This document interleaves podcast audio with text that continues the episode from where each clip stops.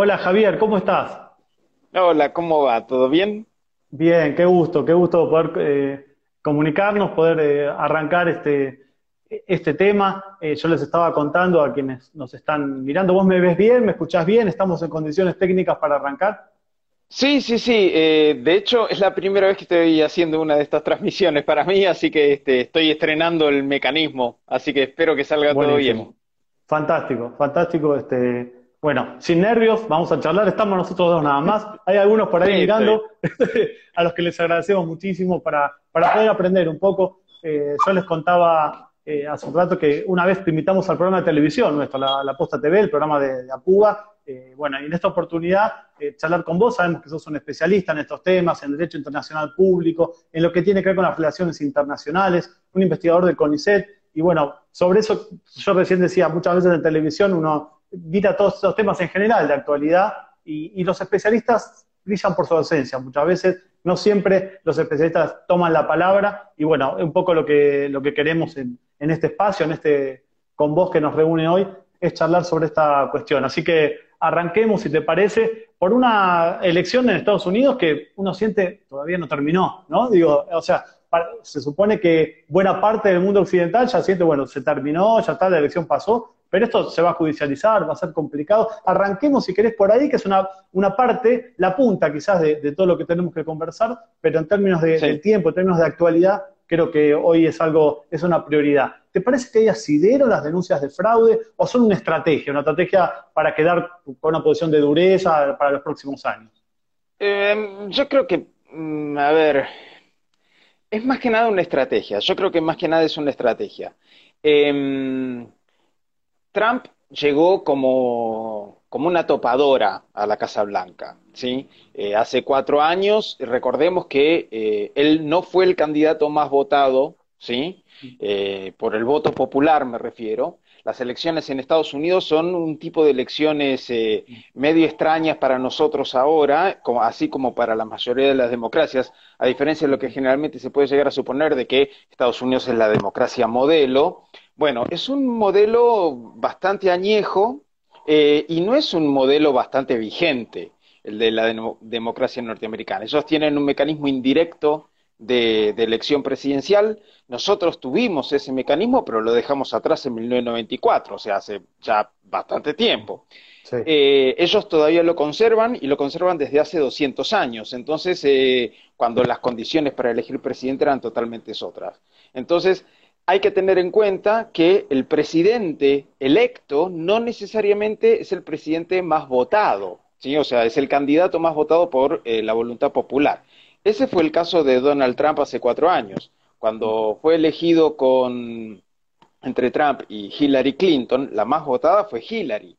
Sin embargo, por el mecanismo de colegio electoral que tienen ellos, esta elección indirecta, que los votantes votan electores y los electores son los que designan al presidente, eh, cada estado tiene una cantidad de electores diferente dependiendo de la cantidad de habitantes de, de la población de cada estado y también la cantidad de representantes que tienen en el Congreso. Entonces, ese combo hace que, por ejemplo, no sé, eh, California sea el estado con más cantidad de representantes en el colegio, con 55 electores, y Nevada, que es el estado que está al lado, tenga 3, 5 electores nada más.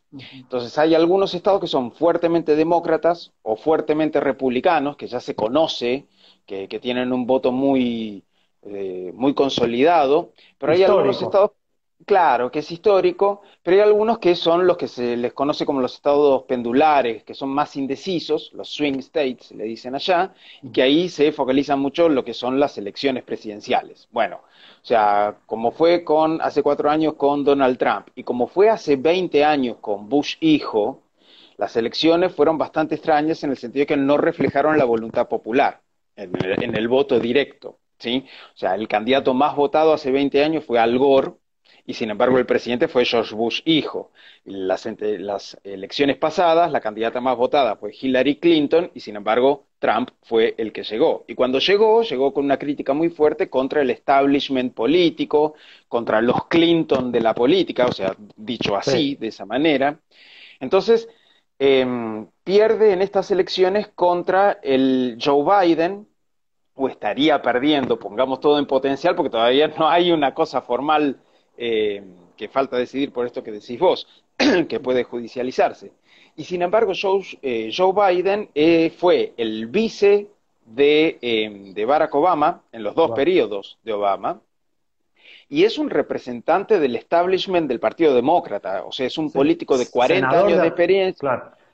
Exacto, es un político de 40 años de experiencia, o sea, es el representante del establishment, de la política burocrática que Trump venía a destronar y a arrasar. Entonces es bastante paradójico que él derrote a los Clinton y que lo termine barriendo un representante del establishment político que se, suponía que él iba a desterrar. Entonces, por eso me parece que no, no quiere irse, digamos, de, de una manera muy simpática.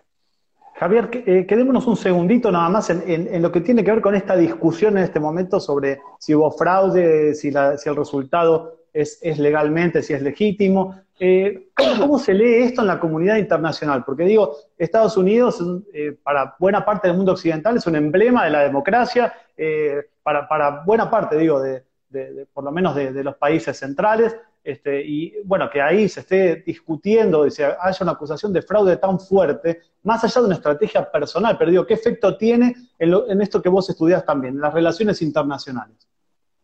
Sí, bueno, hay un impacto muy fuerte en, cuestión de credibilidad. Yo creo que eh, ahí hay algo que Biden va a tener que trabajar de manera prácticamente inmediata, en tratar de eh, de reforzar esa credibilidad a nivel internacional. Yo, en ese sentido, yo creo que Trump no está midiendo eh, el impacto de, su, mm, o sea, de su audacia personal.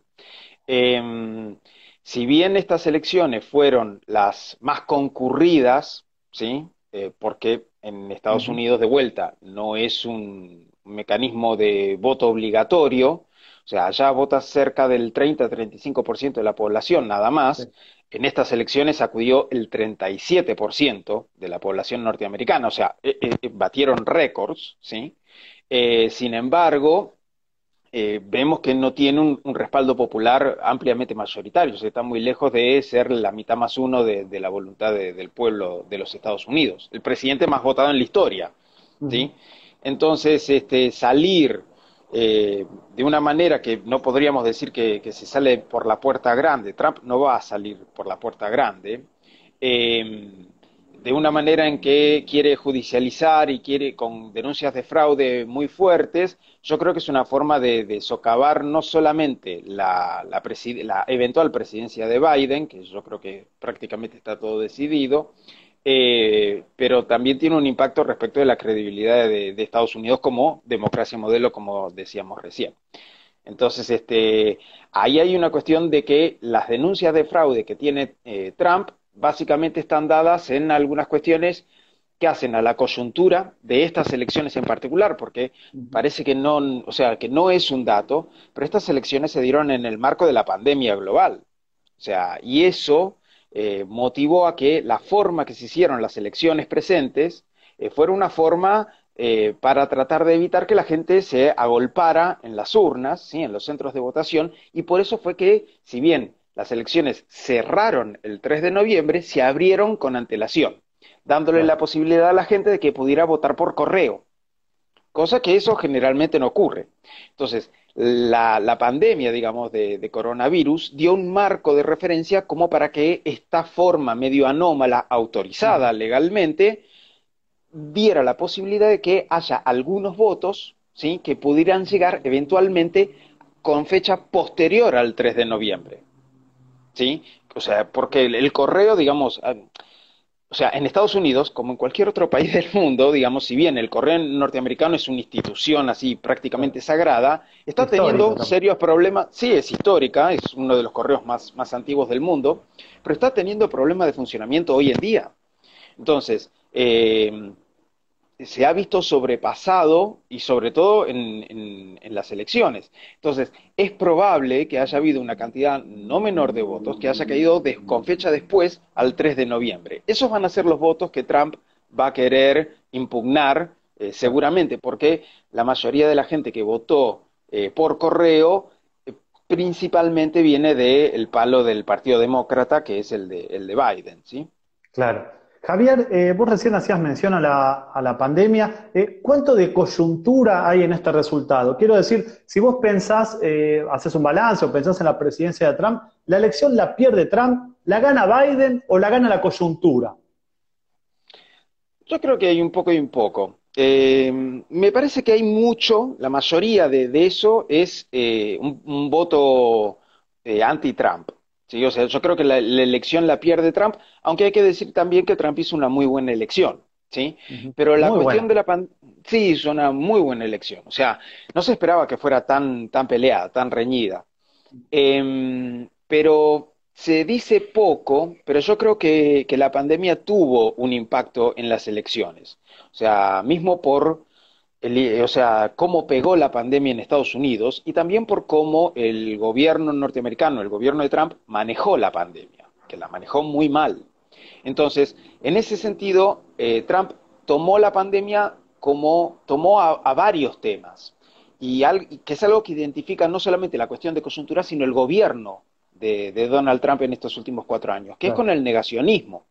O sea, frente a un problema que el gobierno de Trump no supo cómo manejar o no supo cómo pararse, la respuesta fue negarlo. ¿sí? Lo hizo con la pandemia, lo hizo con el cambio climático, o sea, los, los ejes que ponían en aprietos a la política presidencial de Donald Trump, básicamente la respuesta fue negarlo. Un problema de, bueno, no, esto es mentira, esto es, o sea, me atacan a mí, entonces, este, el tema de la pandemia era fácilmente solucionable, no era algo de qué preocuparse, negó que fuera una pandemia global. Estados Unidos se terminó saliendo de la Organización Mundial de la Salud. ¿sí? Una de las cosas que Biden está diciendo ahora de que una de las primeras medidas a tomar es volver a reinsertarse en los organismos internacionales que Trump, eh, o sea, que Trump decidió salirse. ¿sí? Entonces, este, ahí yo, yo creo que eso influyó bastante. Si uno ve, y esto yo lo vine siguiendo desde, por lo menos desde abril, ¿sí? Eh, ¿Dónde fue que empezó a pegar la mayor cantidad de fallecimientos y de contagios del eh, coronavirus?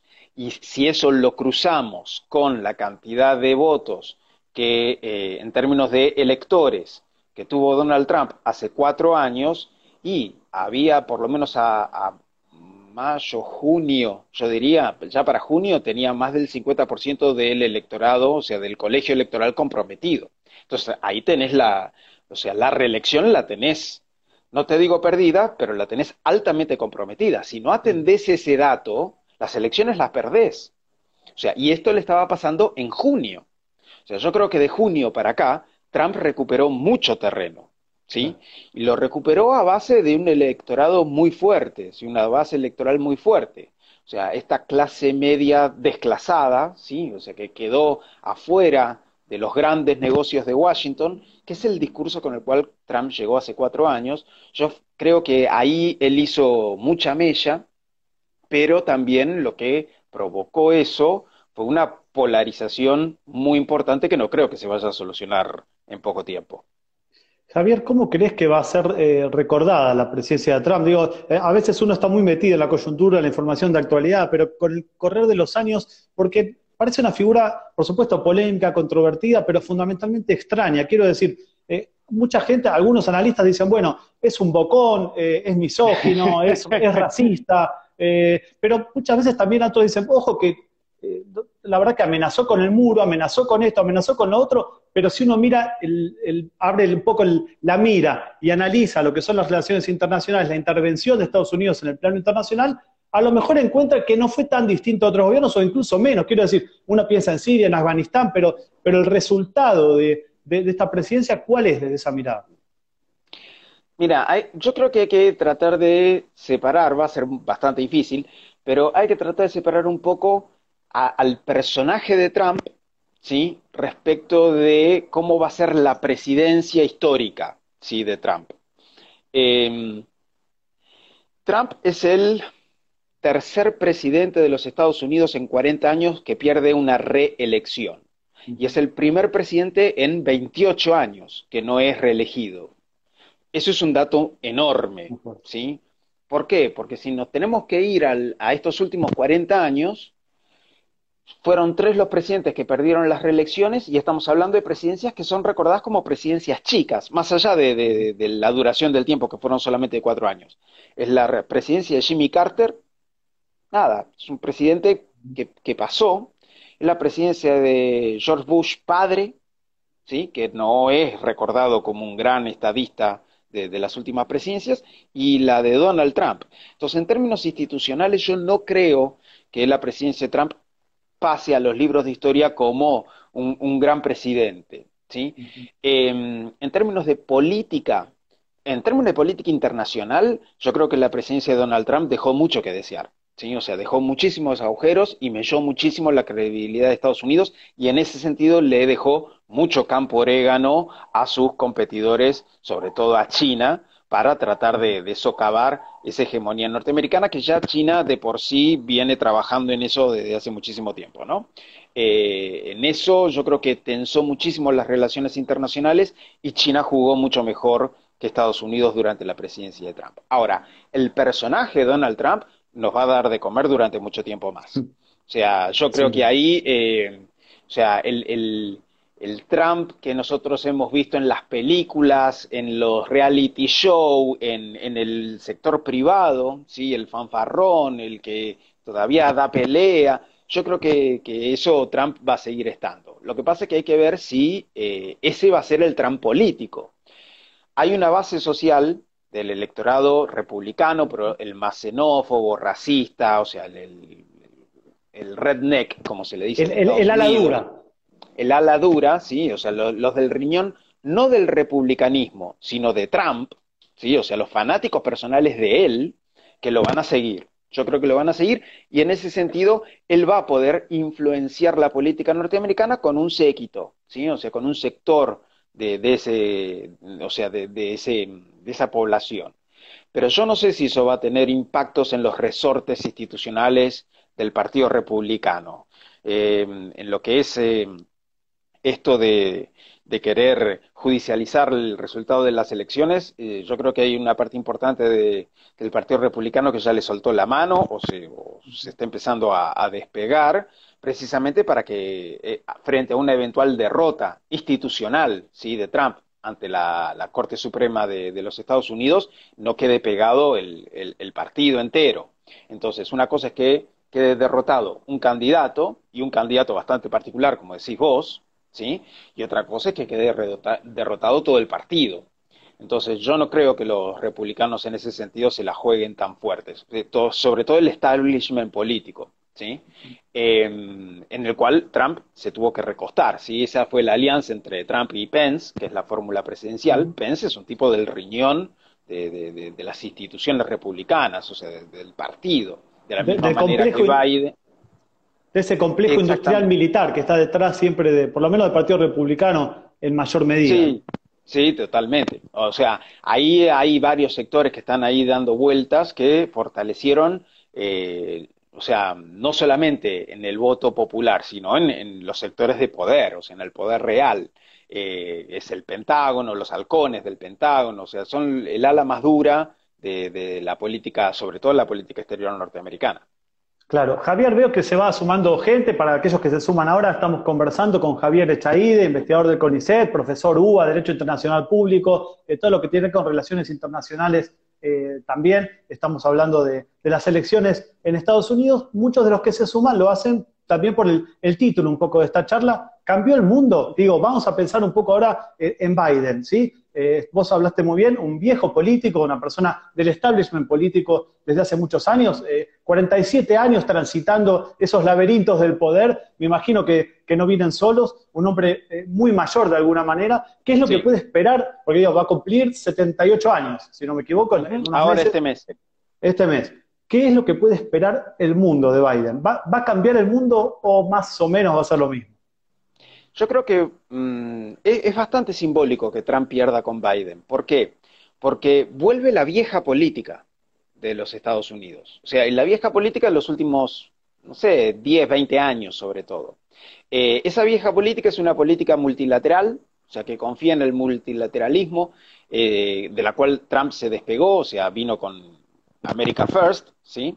Eh, Biden no, yo creo que en ese sentido va a volver a, una mesa más abierta, pero es eh, una mesa mm, más abierta eh, de los nuestros.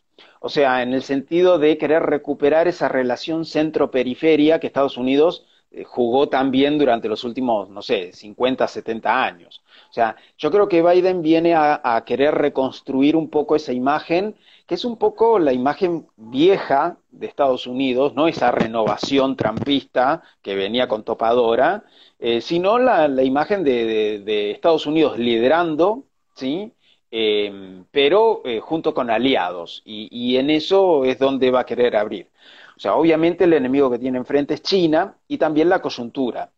yo creo que ahí, no creo que el mundo vaya a cambiar demasiado. Yo creo que es una vuelta a la, época previa a, Trump, sobre todo, em, pero también más que nada eh, es una forma bastante particular de pararse frente al actual mundo. El actual mundo es un mundo diferente del mundo de hace 10 años, ¿sí? o 15 años atrás.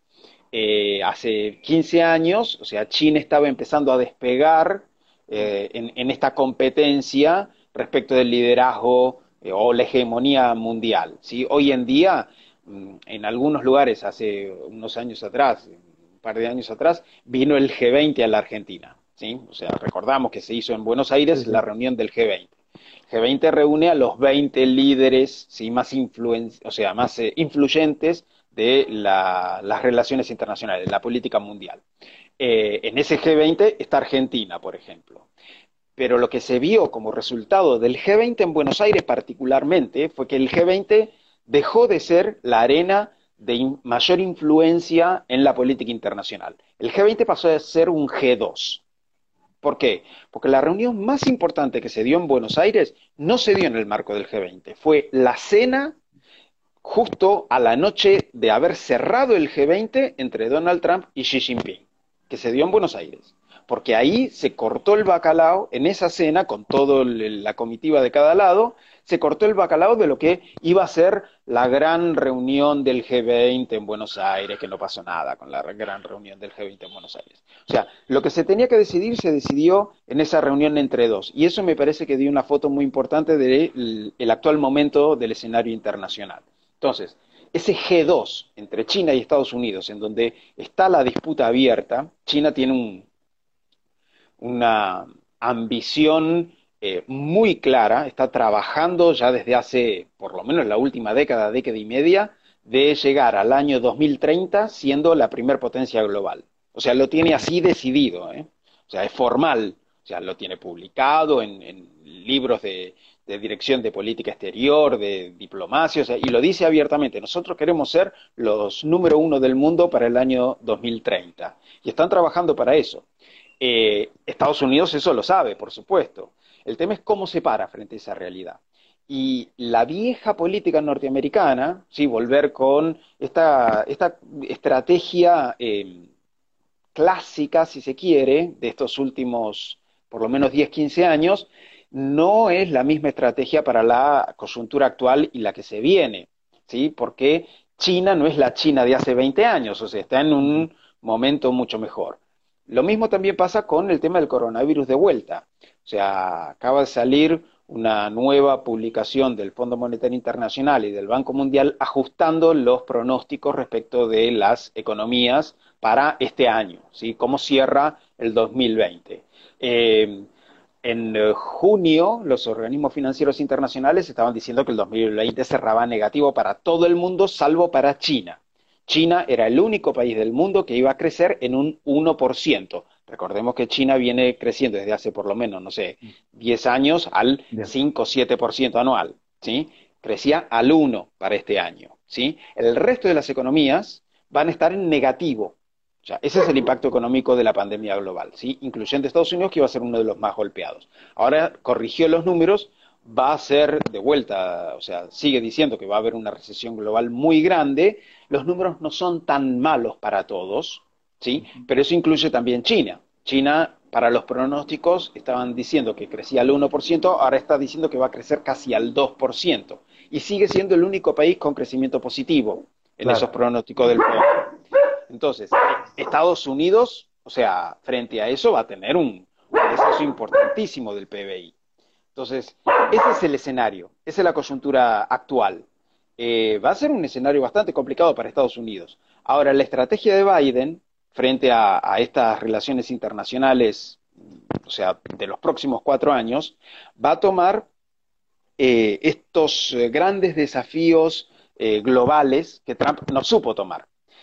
para la presidencia de Biden, una de las, o sea, la, próxima presidencia, una de las principales preocupaciones va a ser precisamente el cambio climático.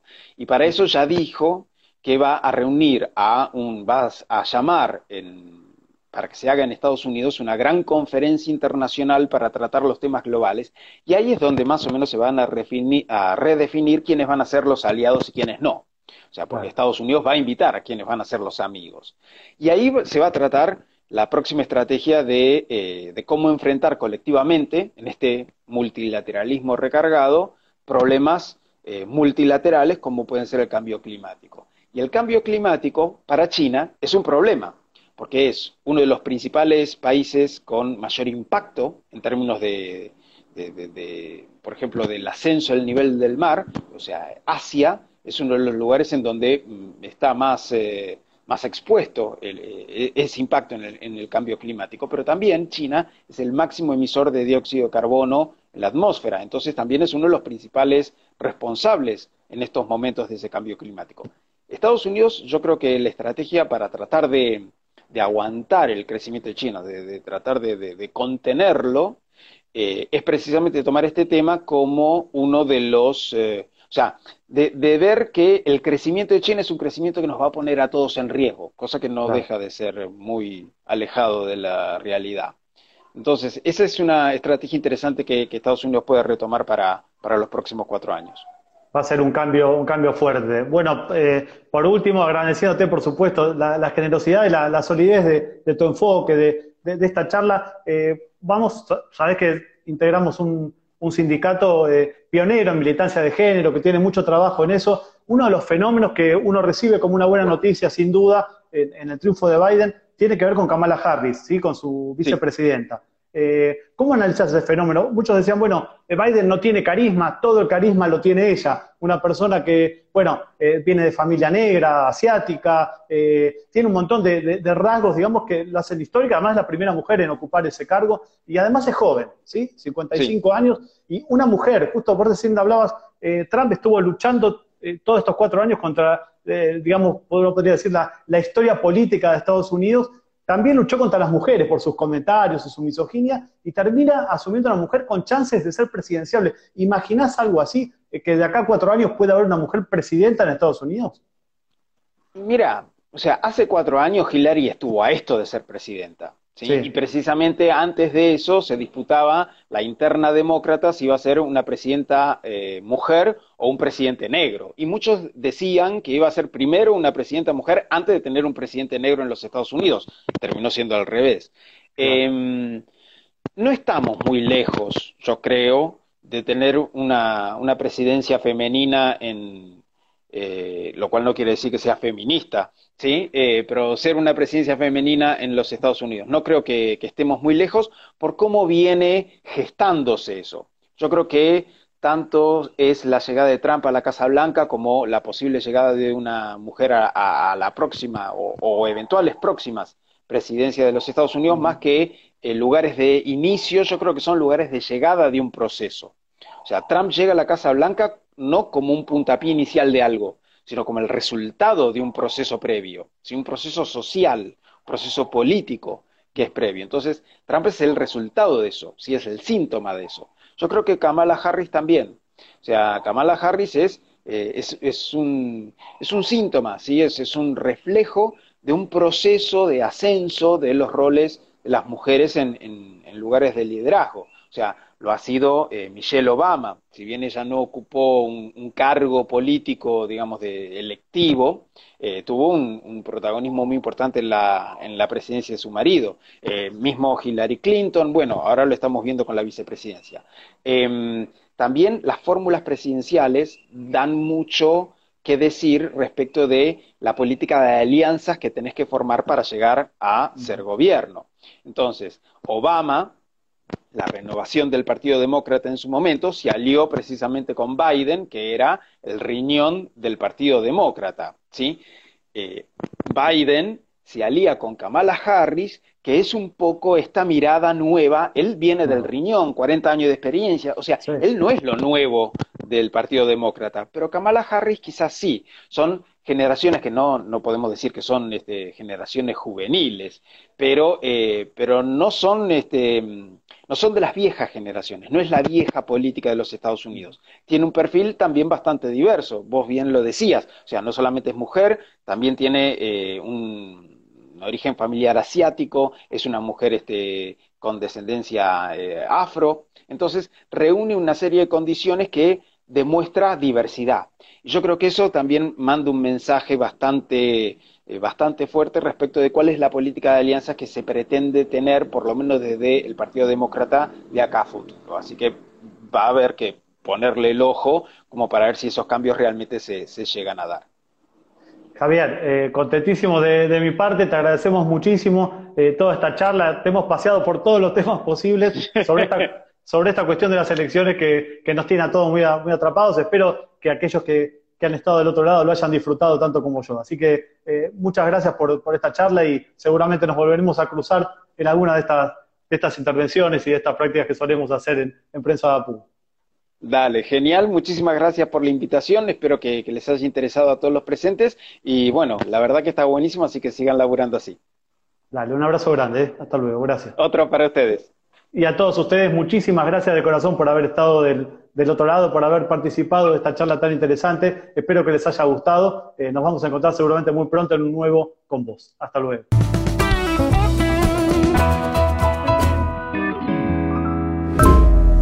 Esta fue una producción de la Secretaría de Prensa de Apuba.